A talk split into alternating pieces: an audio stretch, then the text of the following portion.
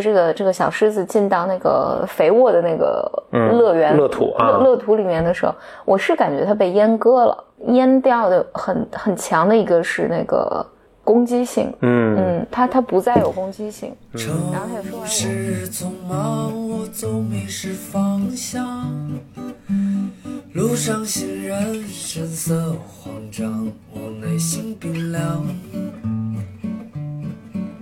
只是在同一个街角，你路过我身旁。Welcome to another episode of Flora Mind，两个人的公路博客。大家好，我是波峰。我是简丽丽，我的骄傲已不再重要，说一声。今天我跟简历各自带来几个话题哈，我们看能能聊多少？这一期能来得及把多少都聊进去，聊不及来不及我们就下期再录。那我就先开始开始讲吧。好啊，第一个我想跟大家分享的是，我跟简历最近去看了新的《狮子王》，二零一九年版的《狮子王》。嗯，它是把就《狮子王》的第一期动就是那个一点零版本嘛，是是动画，是一九九四年拍的。啊、当然大家可能还很小，应该没有看过他那个剧院，当时没来及去剧院看这个。当当时应该是全年九四年，其实有很多特别好的片儿，什么《肖申克的救赎》啊，什么都是九四年拍的哦啊。九四年是一个电影儿，这个创创作力很爆棚的一年。但《Lion King》好像那年是是不是它票房美国票房第一啊？反正总之是非常非常成功了，轰动的一个一个电影儿。那今年迪士尼最近在老在干这个事儿，把那个当年经典的动画片儿都拍成真人版的，嗯，什么阿拉丁啊什么都重拍了。这《Lion King》我是特别特别期待，因为这个电影就我当时就很喜欢了。那后来更后来有一个特殊的意义是，就是 Peterson 曾经用，就是那个加拿大那个心理学教授了，他讲当时讲荣格的时候，他就说他是在大学教课嘛，他说荣格这个跟你们讲太抽象了，我就用一个故事给你讲嘛，他就用的是《Lion King》这个。故事这个故事讲的，所以他就等于一边讲 Lion King，然后一边讲荣格的这个各种道理。他光讲这个就讲了两到三节课，还挺多的，因为他总共这个学期的课才二十节，所以他用了两节课来讲这个荣格，就讲 Lion King 这部电影。所以我当时也听了，就哎发现还有一个更深的一个，这个整个电影是一个非常深的一个意义在里面的。当然，这个意义其实你在第一次看的时候，之所以当时那么票房那么好，大家都能够都争相去看，就是大家即使没有特别意识到这个，但大家潜意识中其实也是被他打动了。就是荣格大家知道，就是那个原型，就是人类故事有各种各样的原型啊等等。他后来还启发了那个 Joseph Campbell 嘛。就这个《Lion King》这个《狮子王》这部电影本身也是有很多原型在里面，嗯所以大家看的时候就特别容易被打动。那这次拍了真人版嘛，所以非常切。时隔十五年之后去看，然后看完之后，我觉得还是一个非常有趣的一个尝试。我其实还很鼓励大家去看。二十五年，九四年哦，二十五年，嗯，我靠，四分之一个世纪。所以 Lion King 与你就像周杰伦与我，你可以接着讲周杰伦这个事 就我。儿啊哦，所以当年看的这些小孩儿，当年可能都十岁左右，所以他们现在就等于拖家带带口去看，嗯，啊、现在就三十多四十岁，对，嗯，拖家带口去看，所以他们从看动画版看到真人版，真人版他这次在美国的票房也是非常非常好，我觉得大家这也属于那种大家就是好看不好看都要去看的那种，嗯。但是毁誉参半吧，就是很多人我我自己我自己去看也有点这个感觉。首先，它这个是特别忠于原著的，几乎是一幕一幕忠于原著的。嗯，就是但都变成那个呃真人版，其实也不是真人，他那个也是电脑画的，但是画的跟真的一样，跟看《动物世界》一样。对对对，我觉得一开始的时候我就觉得在确实有点奇怪，一个动物世界，但是狮子说的都是人话。嗯，它主要它的狮子没有什么表情，对，嗯，它不像动画的时候，其实它是表情是很丰富的，因为它不用特别忠于这个这个自然界的这些什么，但是它画成动物的时候，这个其实是表情没那么丰富的，它看着稍微有点奇怪，但还是一个非常，它这个技术手段还是非常嗯。叹为观止的，所以还是很推荐大家去看了。嗯。找时间的话，我想我们可以专门讲一讲《Lion King》这部这部电影，它其中的这个荣格的原型这些东西都在哪。嗯，嗯因为原原型这个词听起来特别的高深，啊，或者特别抽象。对英文叫 archetype。对，但实际上其实特别简单，你可以把它理解成一个模板，哦，嗯，因为我在看这个《Lion King》的时候，因为我对它没有什么特殊的情感嘛，嗯我在看这个的时候，我我我几个感受就是，我觉得，因为二十五年过去了嘛，嗯我觉得电影的语言其实现现在的电影语言，好的电影语言和当年的电影语言已经不一样了，嗯我嗯有这个感觉，所以我在看他的整个人物转变的时候，就觉得很突然。嗯嗯，你比如说他在追寻找寻自我的时候，怎么就突然他就有力量回去说要回到原来的国王里面了？我觉得一方面，我觉得这是电影语言的问题，但我我觉得更重要原因，它这本身是个儿童电影，嗯。嗯，所以它并没有弄特别复杂。所以当时那个在迪士尼电影中，它这是一个特别特殊的一个，就是它里面是有死亡的，就他爸死了。嗯。迪士尼一般儿童电影里是没有死亡的，或者都特别特别隐晦，所以其实这个当时还争议很大，大家觉得我给小孩很大 trauma 啊啊，所以其实它故里故事情节是很简单的，嗯，哦是这是一个大的原因，对嗯。然后这里面其实是你如果从，呃，就是我不说荣格吧，或者从这种理论的角度去看的话，它其实就是一个人，呃，追求自我的一个过程。然后中间有那个猴子嘛，猴子去问狮子说：“你你是谁嘛？Who are you？” 这这个真的是一个很艰难的问题。嗯所以这里面还有这种弑父啊，嗯嗯，就是尽管不是他杀死了父亲，但是里面是有弑父的这种呃情节在的。我我我唯一觉得不满的地方就是，其实这个看完电影我跟你吐吐槽嘛，嗯。就他最后好人是不能杀死坏人的，嗯嗯，这是因为儿童电影，有可能是 嗯，所以最终他还要讲一个宽恕的力量，对就是嗯。所以他最后那个刀疤，就是那个坏叔叔死的时候，虽然是他把他弄下悬崖，掉下那么高的悬崖，他刀疤没有死，嗯，然后刀疤一定是被那个呃被其他坏人被其他的坏人给，嗯。就他们内斗而死，对。好人是只能坏人杀坏人，嗯，对坏人只能坏人能杀坏人，能杀好人，但是好人是不能杀坏人的，嗯，所以他他有点那个教育的意义在里面吧，整个电影，对。嗯。Peterson 当年也说，这个这个片儿有别于迪士尼更早一些的片儿，比如说《美女与野兽》啊什么，就这个片儿里的呃，可能说教意味更稍微重一点。嗯嗯，就 Peterson 的意思，我觉得他还说挺对，就是说你讲故事，你就纯粹的去讲故事，不要把太多的人生道理你的对对对，就就不要刻意的学，就是其实你最后讲一个好的故事，那些东西自然是会出来的，但不用讲的这么，比如露骨。那还是说回来，这还是很优秀的作品，它并没有并没有特别过分啊。就是迪士尼现在到但但现在的作品就越来越明显了啊，就不仅仅迪士尼了，就是整体的他们这个创作的这个氛围都是越来越明显。这这我在看《狮子王》的时候，还有一点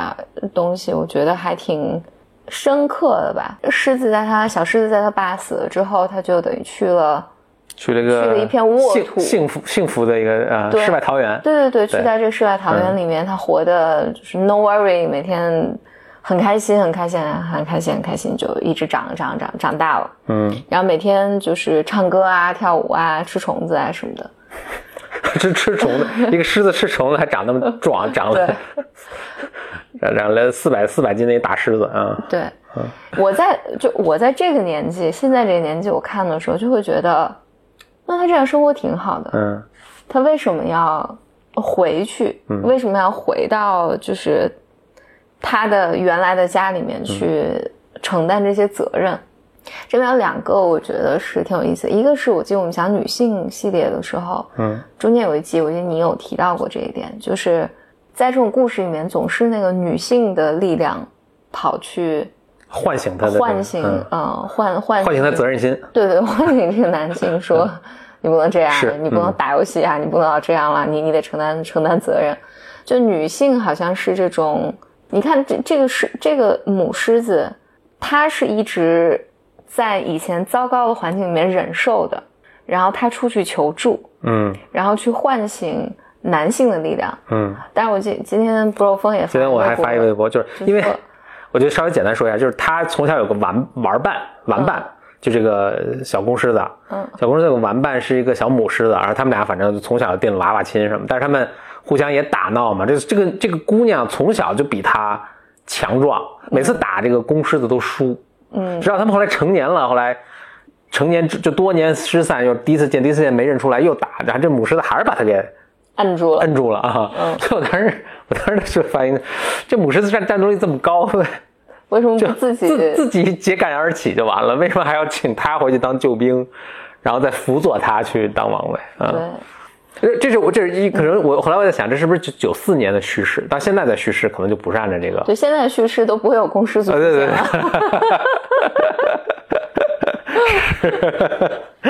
对，嗯，哦，我顺便想说一下，它里面那个就他做的这个这这个岔开的话题，但是我觉得他做的还是很细致的。就是你看那个猎狗，嗯，猎狗那个一群猎狗啊，他们的首领是个女性，女性，嗯，对，而且在自然界中也是这样的。嗯。自然界中猎狗是母的猎狗是是是头领的，母系社会。所以对啊，所以他做的还是很尊重自然自然规律的。嗯嗯。嗯，然后我想回来说，就是就刚刚说第一点嘛，好像女性、女性是有一个特定的角色设置。对，而且这个角色角色设置，第一就隐忍，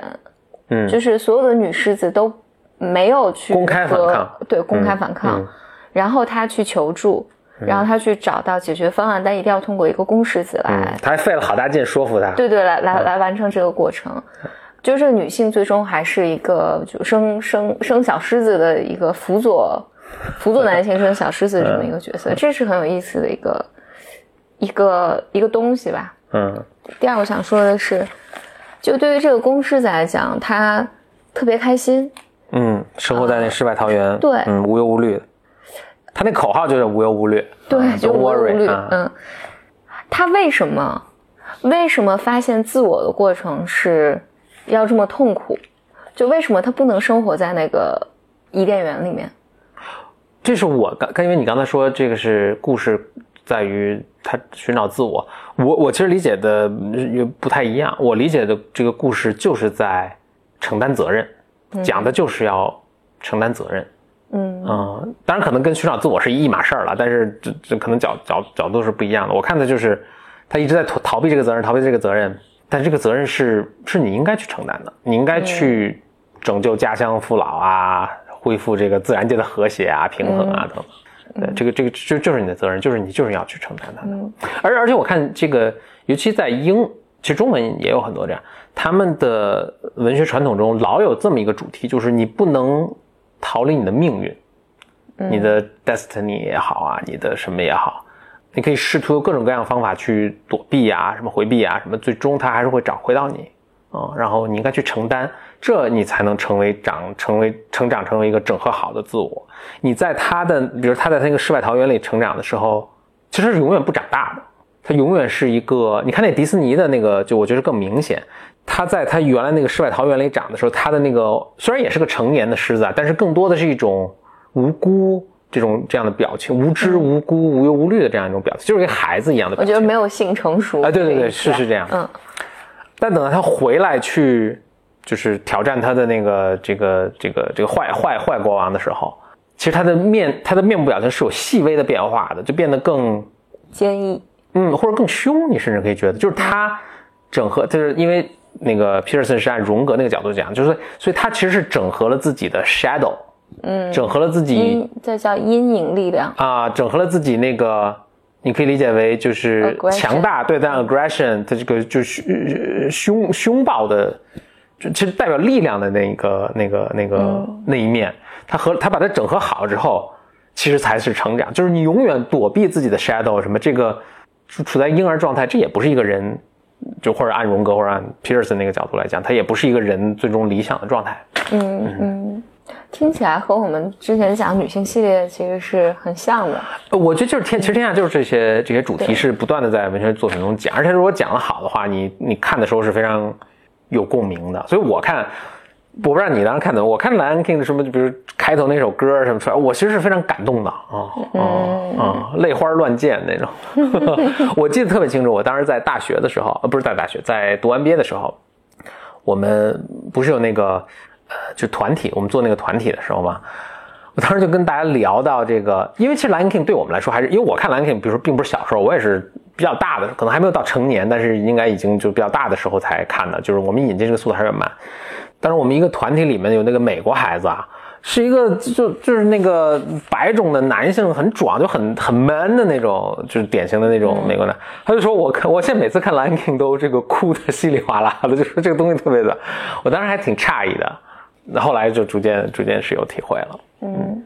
当然就是一般你从比如从荣格啊，或者从就从心心理或精神分析的角度你去看他的时候，他的一个视角就是你看这里面所有的角色。都不是独立的一个一个的人，而是他们都代表你内心的某种力量。嗯，你你被杀掉的父亲，比如说很理想化的一个形象，然后这个刀疤，它也是你内心的，呃，你说 shadow 也好，就是是你内心的恶恶的嫉妒，嗯，自私的这些力量，包括他那个小母狮子，也是你内心里面的，不隐忍啊这些。一般情况下，就就就就就就分享一个这种视角吧，他去看，啊，就你每个人内心都有这些角色，你最最终怎么整合，怎么最后整合成一个健康的，嗯，或者一个成熟的形象。但是在这我看的时候，在我现在这个年纪，我看的时候，我仍然是是有，是我觉得是我的发展阶段使我有这个疑问，我会觉得，如果他有，因为那是一个富饶的土地嘛，就是一个伊甸园一样的地方。啊，花花草草，大家特别和谐，大家都吃素，大家特别美。然后每天你你还有两个小伙伴跟你嘚不嘚嘚不嘚嘚不嘚。你觉得为什么不就真的待在那儿？对，就为什么那就是一个不成长的环境？嗯，为什么你一定要面对你内心的那些糟糕的东西，或者你的使命、你的责任？我理解是。这针对对于某不同角色是不一样的。你比如说他那个野猪，嗯，可能这个对他们来说是哦，是个正常的一个什么，但是他，但前面有很多这个伏笔了。他本来就是要当国王什么，但是你看他在那儿其实并不开心。就是他其中有一段是，他说天上这些星星是以前就他爸跟他说那句话是以前老去的国王啊什么。野猪什么就不 get，就就哈哈笑。我们说这这这这太诡异了，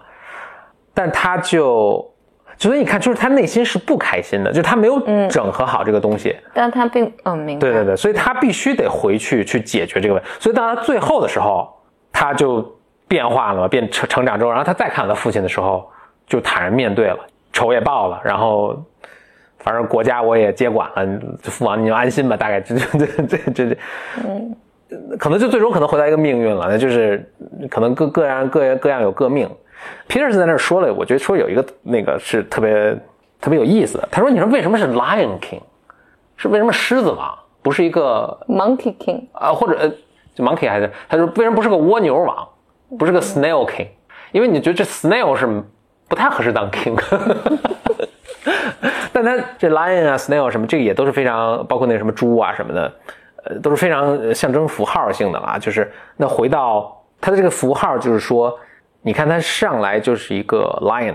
他上来就是这个什么有血统啊什么的，一上来就是那么大的一个仪式，就是他是有这个命运的，他是有这个责任在这儿的，他是必须去把它完成了，他才能真的开心。这可能又回到你说的，就是你得找找着自己，才能真的开心。所以他在那个里面的时候是没有找他自己的，他一直在躲避他自己。猪在那儿的时候，其实那就是他自己，他挺开心的。所以你这么说的时候，就是其实每个人是有自己的 path 的，是有自己的道路和和命运要走的。嗯，而且我觉得这里面很大的一个，我觉得正面的一个力量或者一个启发是，其实你心里是知道你，你有没有在你的你的 path 上，你这个你每条每个人的那你你自己该走那条路上，就是你没有在这条路上的时候，你没有把你的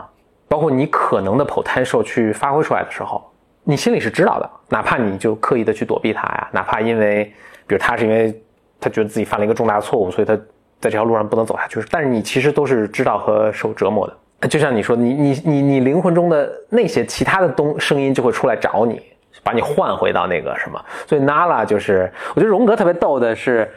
他不是特别喜欢中中国文化嘛？就特别喜欢咱们那个太极的文化，所以他说阴中有阳，阳中有阴啊。他说，所以男人中也有女性的那个力量啊，力量女性的男。所以他这特别逗的时候，就是他是他的女性的力量过来唤醒他。嗯啊，说你就女性力量，我觉得其实很多时候都特别智慧的，特别智慧和嗯，我我先想，我等会再想想有没有一个合适的词啊。但就是他唤醒来他，把他拨抓回到那个。正途上。啊还有一个力量就是这个老猴子的力量，也是特别睿智，然后把你抓回到这个这个老猴。嗯所以我想说的是，大家也不用担心说我自己没有在自己应该选的那条道路上，就是你 somehow 你心里的你会有声音是会知道的，但你要对这些声音去敏感。比如那个母狮子当初来找的时候，虽然他们还各种火花什么，但是他就拒绝了他们，所以那母狮子自己走了。嗯对，我我我在想这里面还有一个就是你你刚才说的那个 aggression 的那个东西，嗯，shadow 那种啊，嗯，就是好像我我确实有这个感觉，就是当狮子王进入，就这个这个小狮子进到那个肥沃的那个乐园、乐土啊乐乐土里面的时候，我是感觉它被阉割了，因为它不能它不能吃，不能吃肉，不能捕捉，啊对对不能捕食，嗯然后每天都哼哼唧唧，哼哼唧唧，然后吃小虫子。，yeah，嗯嗯，就是把它狮子的那部分给去掉了。但我觉得被它阉阉掉的很很强的一个是那个攻击性，嗯嗯，它它不再有攻击性，嗯然后他也说，哎，我我不用承担责任，我不行，嗯嗯，就是它里面有一幕是它出来扑蝴蝶是吗？就是大家看着都，我记得当时你跟我说，你在电影院跟我说，就是他爸看到这个，跟看到他现在这个样子，可能愁死了。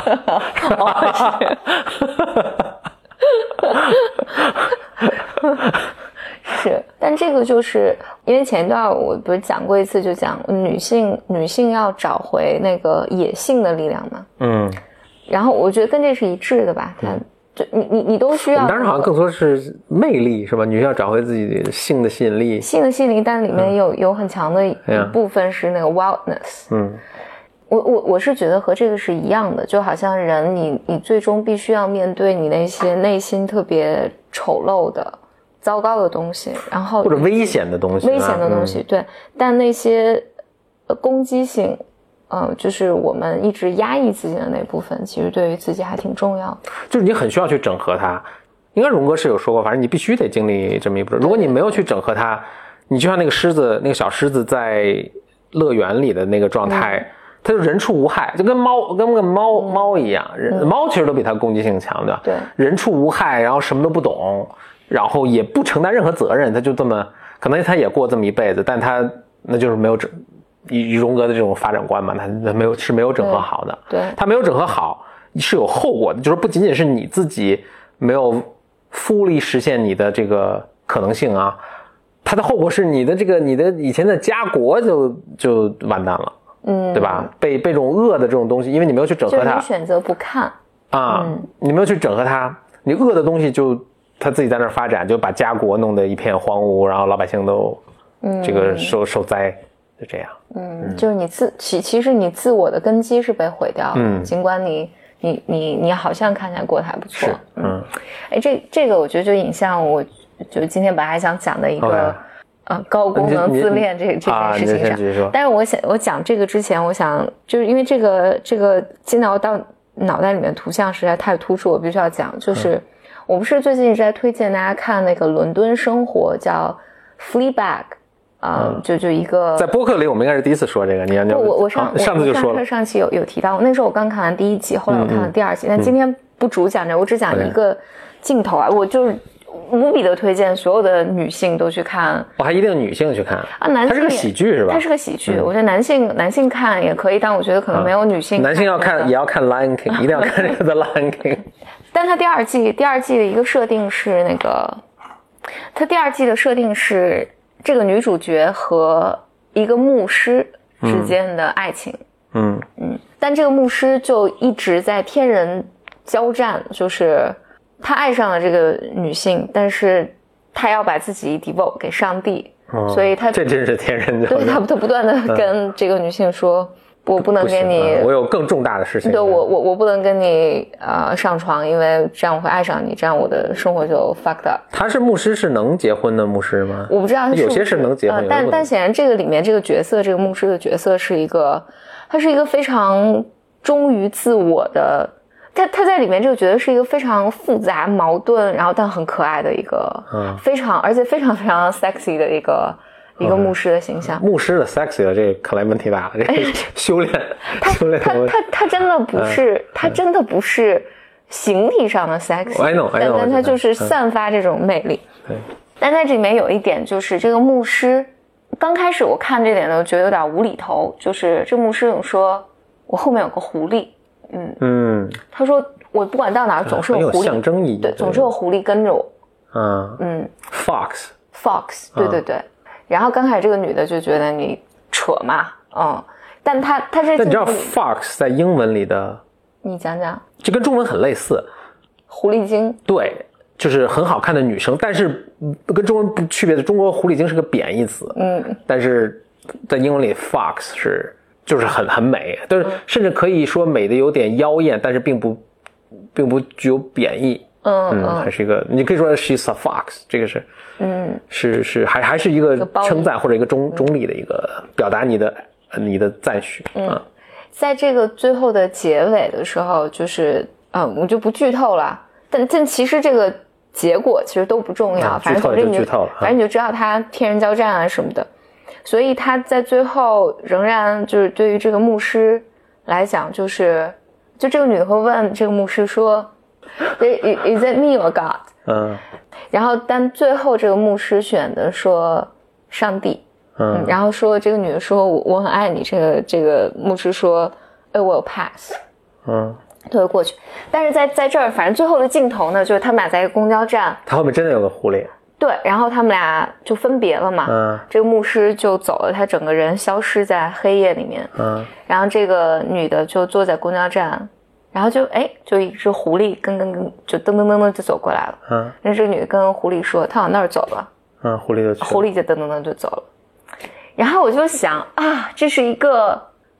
这是一个非常有象征意义的，太有象征意义了，对，这对于这个牧师来讲，就是那个诱惑嗯始终跟随着他，啊这是他心里的。所以狐狸是个诱惑，对，这我我是这么理解的，就是他内心始终不得安宁。嗯，嗯就是这个狐狸就一直跟着他，就是他他用了极大的隐忍让自己，嗯，那个成为一个守戒律的牧师，然后但是这个狐狸始终跟着他，好有趣。啊嗯，这非非常有意思。你说狐狸的时候，我想起了，咱们越差越远了。我想起了八十年代的一个日本动画片叫《花仙子》。嗯花仙子的故事每次设置都是这样，我其实特别推荐大家去看花仙子，我觉得也是有很多象征意义的东西啊。但是好的作品其实都是这样。花仙子是这样，就花仙子她有一个任务，她在地地她要在地球上，她是个地球少女，嗯，她要在地球上找呃一个叫七色花，一个花有七个花瓣，每个花瓣是不同颜色的，嗯，她就到处找，每个每一集的设置都这样，她到这儿去找，找来找去呢没找着，但是当地肯定是。什么受灾难啊什么，他就但是他有些法力，他用这个法力和他自己的勤劳勇敢智慧吧，帮助当地的人民，比如哪怕战胜了怪兽啊，或者什么呃避免了天灾啊等等，就就就干这种事儿。然后干完之后呢，说哦，大家说我很谢谢你，但我们这没有这个七色花，你要不？但我们听说下一个村儿那儿有，你要不去那儿看看？然后到下一个村儿就再重复，然后就不断的这样。但花仙子这是主要情节，但每一个情节结束之后，花仙子一走之后，总会出现一个帅哥，这个帅哥就远远的跟着花仙子。帅哥就走到当地的老百姓中，这这个女孩子已经走了嘛，大家都会说这女孩子已经走了。这个帅哥说没没没就是不重要啊，我要送给你们一个花儿，然后呢，这个花儿是叫牵牛花或者什么什么花儿，说这个牵牛花呢就象征着幸福，啊，希望大家都幸福，然后就大家就去种这个花儿，然后到下一个村儿，他又拿出一个什么蔷薇花儿，反正每次这个帅哥就一路跟着这花仙子，嗯，嗯，特别逗。那为什么呢？呃，这后面就有一个很大的 backstory 了。那我不知道你想不想听啊，或者我给大家剧透 剧透。花仙子其实是这个帅哥是天界的王子，嗯花仙子其实是他的呃命中注定的一个未婚妻。就花仙子其实不是地球人，是你相相当于七仙女下凡了吧？但是她必须在地球上经历什么九九八十一难，才能成为王妃啊，嗯就跟唐僧取经一样，所以他历经各地去找这个，但是。每一个都是 false start，都不是真的能找到这个花儿，但是他必须经历这些。王子在背后呢，可能也是，也也是为了保护他，也是为了观察他、考察他的任务完成的情况，大概是这意思。花仙子大概费了九牛二虎之力，突然最后就是好像找到了，找到拿着花儿到天界，大家就他的真实身份被被告诉了他，然后他们就幸福的结婚了，生了一个。我小时候用了很多什么花仙子的玩具啊，花仙子是一个特别反正一个，但我从特别经典的一个，从来不知道这到底是个，而且当时是，呃，咱们进口的嘛，进口这是很早时代的，它还是那个台湾人配音，台湾人配音的很搞笑，就是特别好，就确实特别符合这个形象。然后还有什么娜娜小姐，反正就还很有趣了，总之，嗯嗯，反正有个跟屁虫，就是这狐狸也是跟屁虫。嗯，我自己觉得狐狸，我刚刚我第一遍看，因为我看了两遍，我看第一遍的时候，就是我就觉得，就是我只是觉得这是个好玩的一个一个东西，就哎，他说他有狐狸，真的有。我后来就是不知道哪一天突然回忆起这个镜头来的时候，想哦，狐狸代表诱惑，对我我觉得这是他内心的一部分，就使得他始终不得安宁的。这很有趣，你看中文跟英文里都把狐狸作为一种诱惑，而且是具有特别性的像意味的一个诱惑，好有趣。嗯嗯。然后好了，我那那我回来接接我刚才说。你在你要说那个高功能之前，就我还是非常推荐大家去看《狮子王》这个啊电影。呃，既要看九四年版的，我觉得也值得；一九年版的也非常值得看，就是它的技术和它的处理确实是非常。如果没有九四年版的，一九年版的这也已经是个非常好的作品了。但是因为九四年版的，我觉得已经完美了。嗯，所以这两个我觉得都非常非常看，嗯，值得看。嗯，我想现在讲高功能词典的这个事儿就没有那么自然了，打破了你的节奏。请继续，请硬着头皮继续讲。我想想啊，这个是背景是一个跟职场相关的一个东西，嗯，其其实跟职场没太大关系。其实就我想接着狮子王那个来讲，就是其实是当你不承认你的。阴影力量的时候，嗯，当你否认他，你你的你你的那些，你你否认你的阴影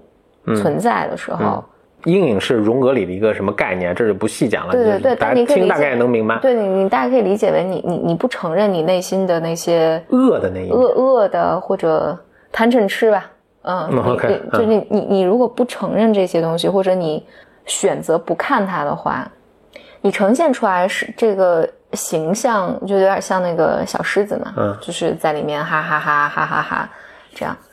你一方面可以说他这个形象没有长大，嗯，这这也是我们以前讲，就是啊，这个人可能没有任何，就我我们以前在放在女性的范畴，就女性话题的范畴里面的时候，说这个女生就很乖，是乖小孩，嗯嗯。但他有一个，我我自己觉得乖小孩是你你能够一眼识别出来的。就他很拘谨，很很紧张，不愿意犯错，害怕犯错。然后他简单讲，就生活的不通透吧。他他很难成为他自己。这这是我们之前一直讲的。我觉得再进阶一版的话，还有一个特别隐形的、不容易被识别的，但其实本质是一样的，是这个形象就会使他看起来特别成熟。我我说不是那个性成熟啊，不一定不是身体上的，是小大人儿。对对对，是他是他他懂得很多道理。你是说你不去整合你的 shadow 的这这阴影的这部分品质 quality 的时候，嗯，你你会显得这种小大人的这种成熟，你会显得很苍白。哦。但是这苍白的那部分或者很幼稚，就是看起来像一个没有发育的成年人。就是没有发育的青少年这种形象，这这个我觉得这以前我们讨论过，嗯，对，讨论过很多次啊，大家熟悉了啊。然后，但这个形象太 typical 或者太啊太 stereotype，嗯，呃，就是太脸谱化了，嗯，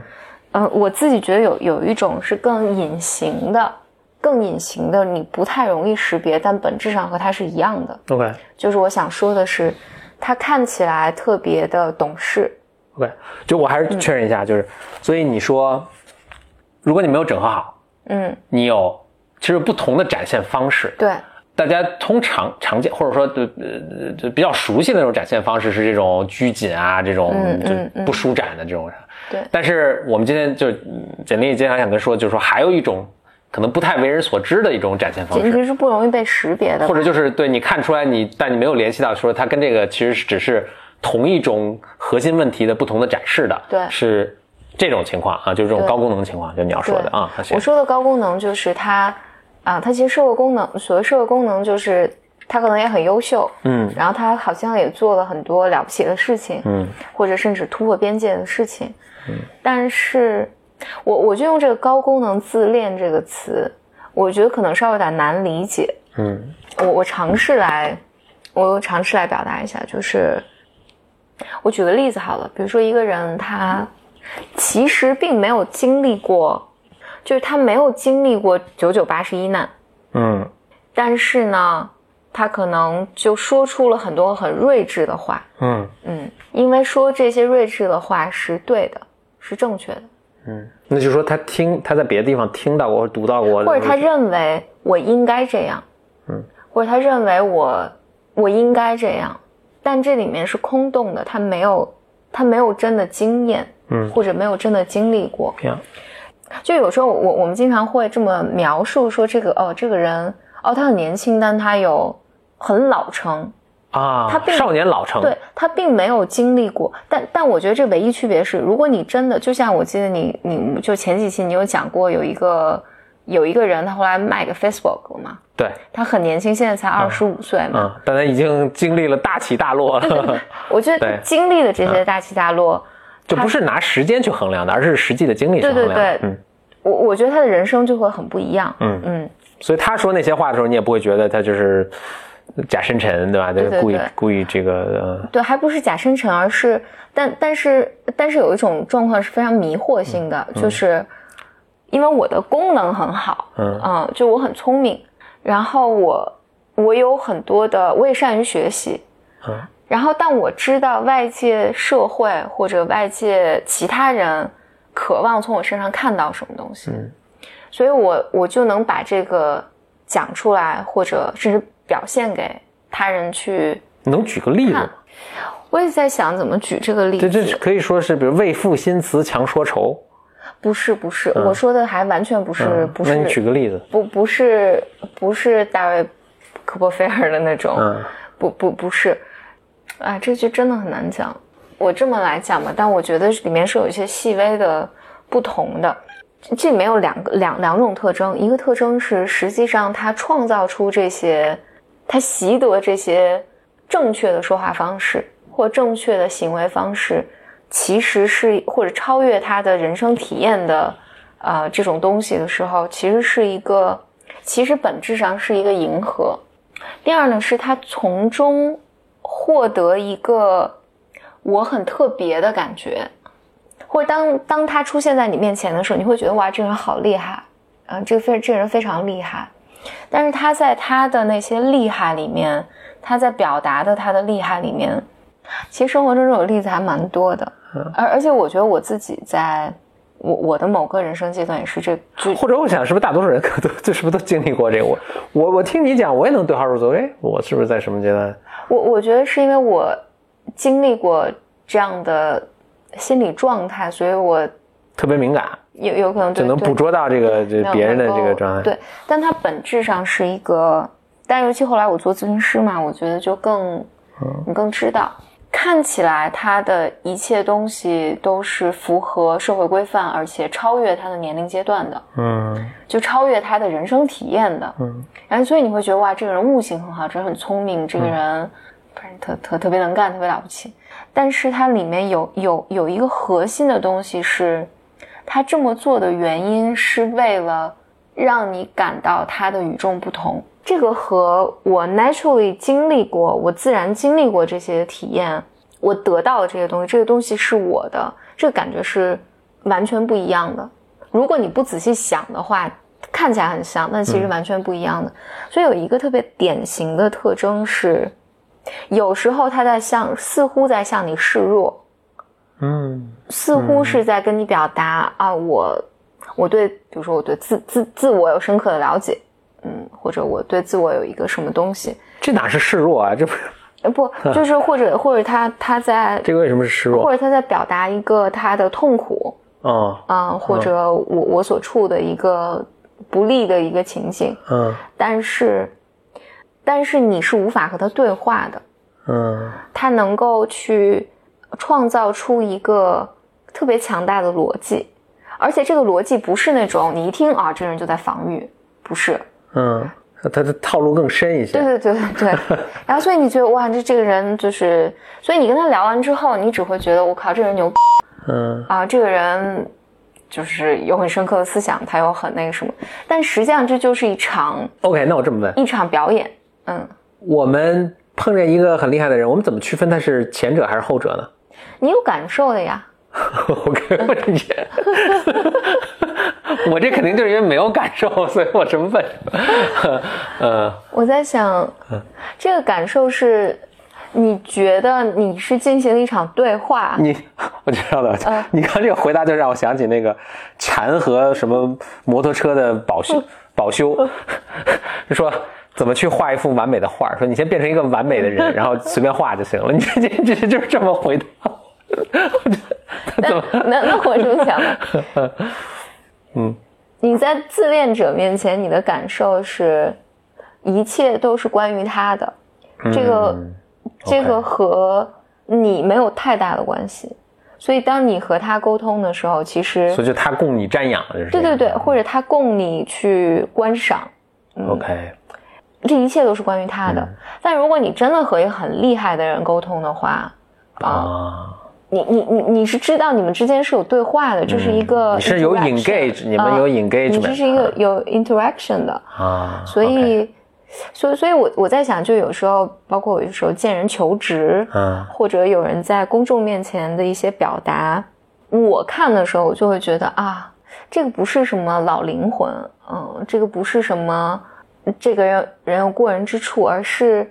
就回到小时，我这个这个这个可能我会跳跃的比较远啊，但是它是 make sense 的，就是 对于我是 make sense 就是因为他在极度的否认他的阴影力量，我只能是向上阳光的或者好的那个角色，哪怕当我在示弱或者当我在表达这些东西的时候，也都是为了让你觉得我很好。他是非常害怕，实际上是非常非常害怕被评价的。啊啊、也是实际上是非常非常害怕，对，害怕你可以说他自己的阴影力量，嗯。所以他不通透，就是他他不是最后我站在就是比如狮子王，就是狮子王的爸爸、老。老国王嗯，会非常坦诚的承认我。我也害怕，我也害怕，嗯。当他说我也害怕和当这个老狮子王说我也害怕的时候是不一样的，哦，嗯嗯，就是有一种情况，你觉得他是他真害怕，而且他也愿意承认这个，但有一种情况，他是还是在变相夸自己。那个我举这么个例子啊，就比如说嗯你呃面试工作的时候，老人会问你有什么缺点，你说我的缺点是我工作太努力了，不知道休息，对对对对，是吧？或者说我我我的细节太追求完美了，所以这个怎么搞得大家很抓狂。对对对，就是我，所以我加班特多，不过我觉得，不过我觉得这个。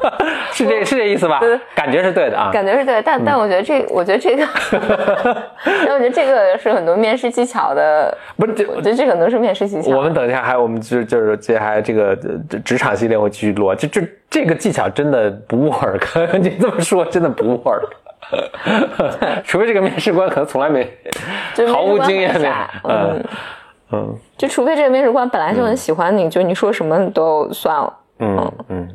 这差不多是我想表达一个。，OK，但但但我想说，其实就所谓自恋这个词，因为我我们在 B M B M 里面讲，但我觉得前几年我也讲，肯定你时不时只要翻我们老节目，肯定有讲过。它内涵太丰富了。对对对，嗯而且我觉得很多所有的所谓心理上的创伤都是和自恋有关的。所谓自、什么叫自恋？自恋就是自己喜不喜欢自己。嗯，所以你如果不能喜欢你的阴影力量的话，就自己要喜欢就得全打包全喜欢啊，啊你不能说喜喜欢这部分不喜欢这部分。对，啊嗯，然后就你你能接纳自己的 aggression 啊，这种有破坏的力量啊，等等等等。我一直觉得什么有破坏力量挺好的，我特别喜欢哎自己的这一方面。哎，我但但我觉得这个 一方面，我觉得有没有可能过度喜欢也是不太好的一个事？我我我觉得这一方面，我觉得你如果看整个社会人类文化，嗯，它就是所谓文明的进程，我觉得就是为了压抑你的破坏力。破坏力，以及嗯。压抑你的，因为这样整个社会才能、才能相亲相爱的一起往前走嘛。嗯。然后不同的是文化社会，其实对于这部分的压抑是不一样的，嗯。然后对于不同性别的压抑也是不一样的。嗯嗯。那对我觉得对于女性来讲，我觉得这个压抑的，就或者在亚洲文化下，女对于女性的整个压抑是更多的。就是当然我们记录这些话题是平常这个生活中聊起就随便记，就就就当时就记下来，然后现在再说。我记得你当时跟我说这个话题的时候，你说就这种高功能的自隐性自恋，其实是特别难觉，就是你如果没有经验或者没有什么心理方面的这些知识的话，其实很难察很难察觉到的，很难判断的。嗯，但是他不开心，你就说这个这个自恋的人对对对，他肯定不开心。嗯但这个不开心，他也不能，他只能呃怎么讲呢？就就有点，我我这个描述不一定特别准确啊，但我觉得他有点像吸吸毒一样，就是我必须要依靠这种我在你面前显得更好来弥补我内心的空洞。嗯嗯啊，这么这么一讲，就很像一个，我想就是这么讲出来就很像一个显性自恋了，但这个是更不易被识别的一种方式。嗯我觉得就你你不会你不会一下子觉得哦，这个人老天天给我炫爱马仕包啊，或者炫什么，他并不炫这些东西，嗯而且他也炫的水平更高一些。对对，他他也会觉得这些是是不好的，是是糟糕的。但实际上，实际上他 suffer，就是如果他能拿出来炫这件事，因为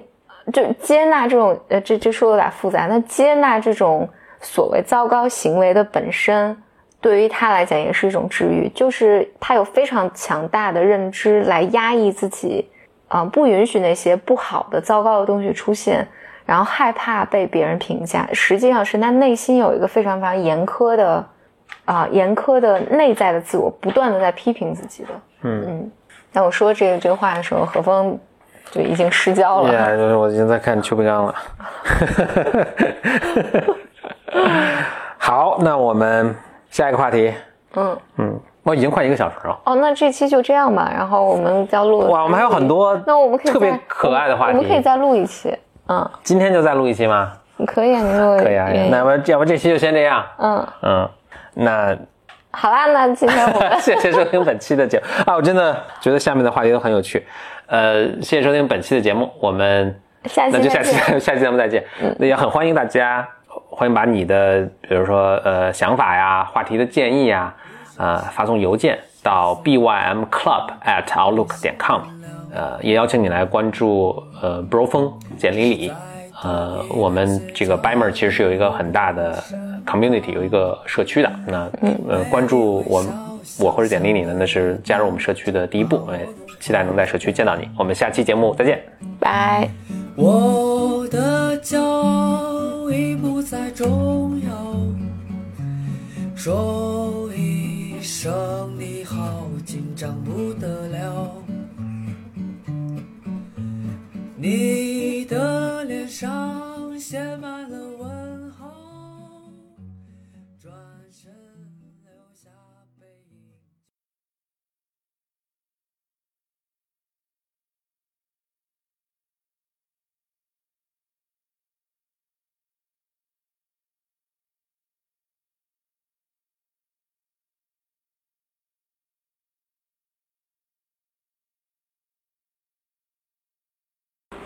OK，咱们那个 Bimer 特别第二，其实第二期的特别活动开始啊。嗯，我们第一期我自己搞的嘛，然后发现效果还不错，所以就把简历也请。我先问一下，简历美不美啊？